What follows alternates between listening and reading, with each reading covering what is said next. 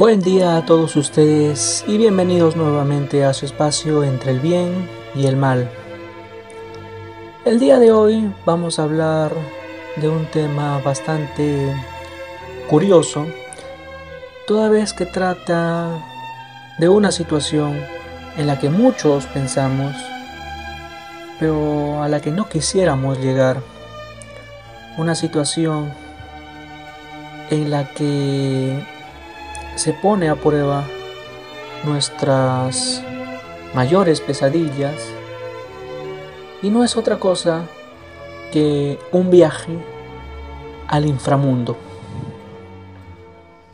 El miedo a la muerte es algo intrínseco en el ser humano, un sentimiento que nace del temor natural de no saber qué ocurre con nosotros una vez finalizada nuestra existencia surge un pánico que nos aborda al ignorar si habrá una recompensa o un castigo tras el fallecimiento, o si sencillamente allí culmina todo. Es, como se dice, que las estructuras de nuestro cuerpo se irán desintegrando y sus partículas pasarán a ser nuevamente parte de la Tierra donde alguna vez surgió la vida y donde se va repitiendo una y otra vez el ciclo. Desde los albores de la humanidad se han postulado diferentes hipótesis sobre lo que ocurre con nuestras almas al abandonar el mundo. En nuestra cultura es descrito un paraíso que premia a los buenos y un infierno para los pecadores. Pero vemos que en otras culturas tiene una cosmovisión diferente, ya sea en la cultura hindú, en la, antigua cultura egipcia, mesopotamia, griega, veían de manera diferente estos lugares. Pero sea como fuere, aquel viaje que todos estamos destinados a realizar no deja de ser inquietante y atemorizante también, ya que el sitio donde reposan las almas va a ser siempre un eterno misterio, un misterio que los poetas han logrado describir según sus vivencias o sus desventuras y relatando en su idioma, o sea, de manera alegórica, lo inhóspito o venturoso que podría resultar el viaje al más allá. En la primera epopeya de la humanidad, la historia del rey Gilgamesh, tras la muerte de su gran y querido amigo Enkidu, este decide ir al mundo de los muertos en busca de la inmortalidad. Pero para realizar ello tenía que cruzarse con otro personaje pintoresco para recibir su ayuda, que era Unapisti, que como sabrán algunos es un paralelismo de lo que posteriormente sería el Noé hebreo, aquel personaje que sobrevivió al diluvio universal. Una historia bastante similar, ¿no? que es posible que los hebreos hayan copiado durante el exilio a Babilonia y lo hayan hecho parte de su tradición. Pero bueno, Unapishtim guió a Gilgamesh en busca de la flor de la inmortalidad, la cual consigue tras sumergirse en el mar, en el mundo de los muertos, pero una vez que la alcanza, la pierde, ya que esta es comida por una serpiente. Y de alguna manera esto explica de forma alegórica el por qué las serpientes mudan de piel, ya que según la leyenda, tras haber comido esta, esta planta, ellas podían rejuvenecer. Heracles, famoso héroe griego, conocido como Hércules por los latinos, también descendió al inframundo, en este caso al Hades, y allí fue guiado por Hermes. Y para poder lograr uno de sus doce trabajos tenía que dominar al perro que custodiaba la entrada del infierno, el famoso cancerbero. Y de paso dentro de las cosas que logró también allí fue el salvar a Teseo, que se encontraba atrapado en el tártaro junto con su amigo Pirito, que no corrió la misma suerte. Se cuenta pues de esta historia que Teseo y Pirito quisieron apostar que podían estar con dos hijas de Zeus y descendieron al infierno en busca de Perséfone, pero Hades les tendió una trampa, los invitó a un banquete y estos quedaron pegados en el asiento. Pasaron mucho tiempo ahí hasta que justamente Hércules pudo rescatar a Teseo y su amigo pues lamentablemente tuvo que quedarse ahí. Orfeo, el sublime ejecutor de la lira, hijo de Apolo, quien justamente había adquirido esas habilidades, se encaminó al inframundo para rescatar a su esposa, la ninfa Eurídice, con quien recién se había casado, pero que tuvo la mala suerte de ser mordida por una serpiente y fallecer. Tuvo que vencer diversos obstáculos para poder llegar, ¿no? enfrentarse a Caronte, luego al cancerbero, pero sus habilidades musicales le fueron de mucha ayuda y así pudo llegar ante Hades y contarle su historia, la cual logró conmoverlo por primera y única vez. Perséfone, que también, insistió en este sitio, fue aval de Orfeo, le permitió de retornar al mundo de los vivos. Cuando estaban regresando, ya cerca de la puerta, se le había dado la orden de que en ningún momento voltee a ver a Eurídice, sino hasta que hayan salido de allí. Pero ya cerca a la salida, Orfeo escuchó gritar a su esposa e inmediatamente volteó. Y en ese instante ella se desvaneció y volvió a morir por segunda vez. Y allí culminó aquel periplo de Orfeo, un personaje bastante peculiar.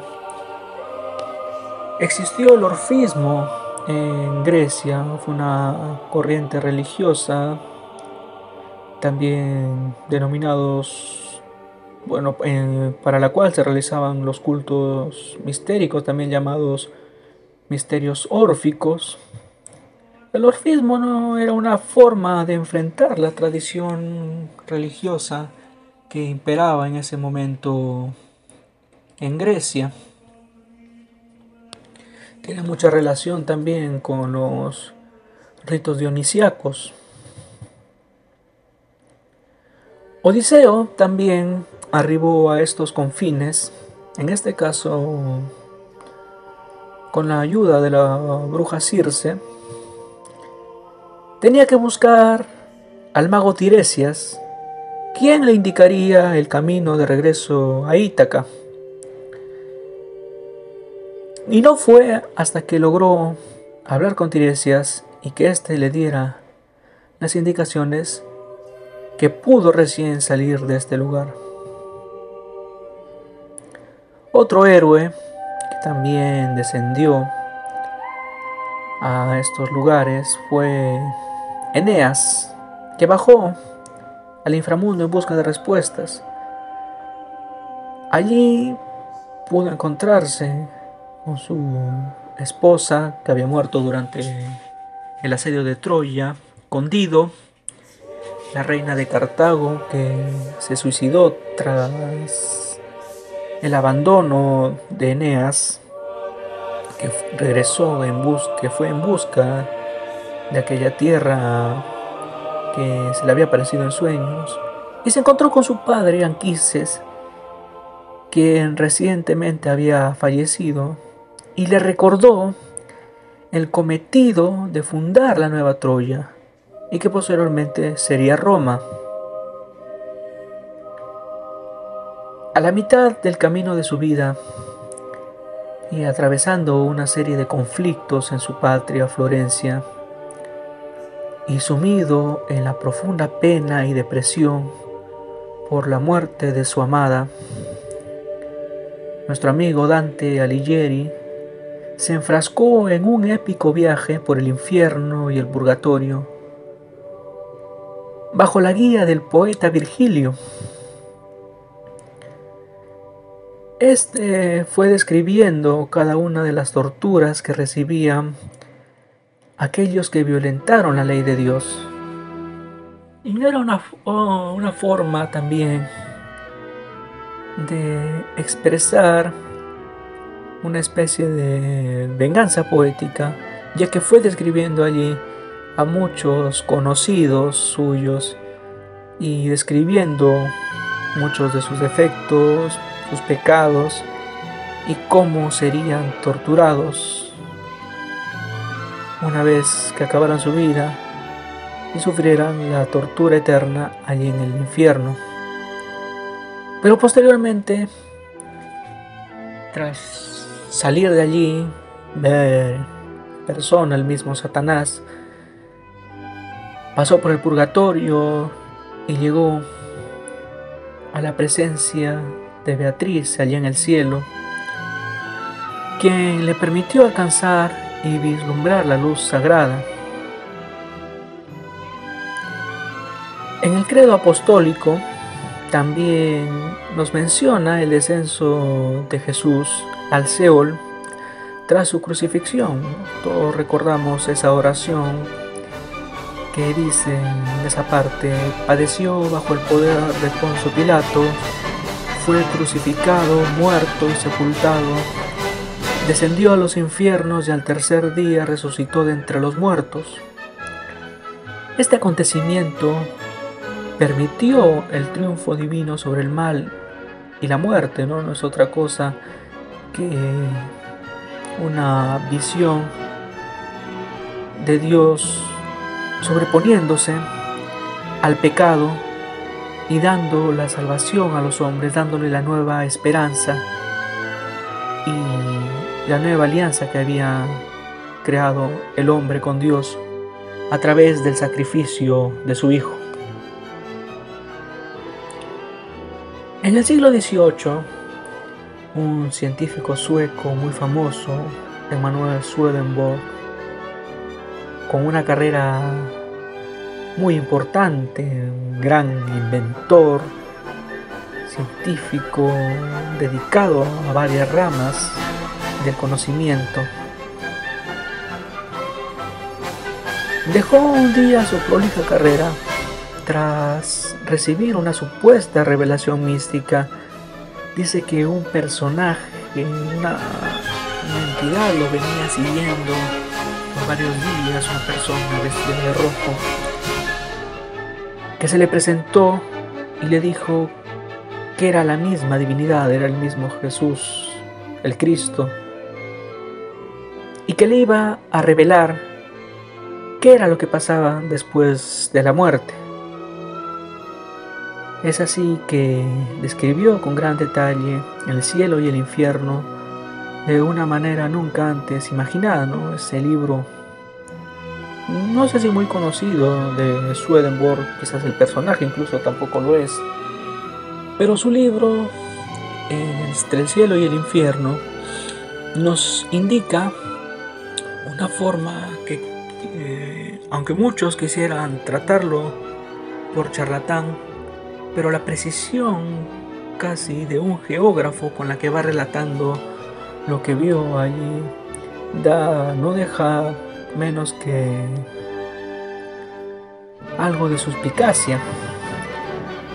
Y es que Swedenborg se saltó mucho eh, es la tradición, va más allá de lo, quizás lo que muchas religiones plasman sobre lo que es el cielo, lo que es el infierno, la forma como interactúan las almas tras la muerte, cómo podían ellas interactuar con los ángeles o con los demonios, como cada uno decidía a qué lugar quería ir según la bondad la maldad presente en sus almas, como era parte también no solo la moral, ni el haber sido un adulón a Dios, a quien justamente no le gusta ser adulado, y el que la intelectualidad, el saber, el conocimiento, la inteligencia también eran parte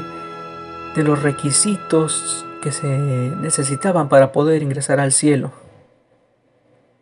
Una obra que muy recomendada, que esperamos si se tiene la oportunidad puedan disfrutarla y que quizás en algún otro momento vamos a describir un poco más junto con la vida de este gran personaje que fue Emanuel Swedenborg. Pero bien, al final de todo esto, nos cabe la reflexión de que cada uno de nosotros también ha descendido a las brasas de un infierno personal. En algún momento de nuestra vida ha parecido que todo ha decaído, que ya no había posibilidades de más. Pero parte de esta caída es la posterior recuperación. Uno no cae si no es para volver a levantarse y tener la posibilidad de emprender el camino de redención que nos permita renacer, recordando que en esta travesía de la vida siempre habrá un guía que nos rescate, siempre habrá una persona que esté pendiente de nosotros, que esté pendiente de nuestra situación y que nos ayudará a sanar con sus consejos, con su ayuda. Y recordar también que la esperanza no debe ser jamás abandonada. Como decía aquella inscripción en la puerta del infierno que relató Dante, abandonad toda esperanza aquel que ingrese aquí. Pero justamente como él lo hizo, no abandonó la esperanza, pudo salir de ese infierno, pudo redimirse en el purgatorio y finalmente alcanzar el paraíso. De esa misma manera nosotros tampoco debemos perder la esperanza, por más difíciles que sean las situaciones que estemos atravesando, porque uno no viaja al Averno para recibir el tormento eterno, sino para la postre arribar triunfante al paraíso. Bien, esta ha sido la historia del día de hoy. Muchísimas gracias por seguirnos y nos veremos en el siguiente episodio de su programa Entre el bien y el mal. Hasta la próxima.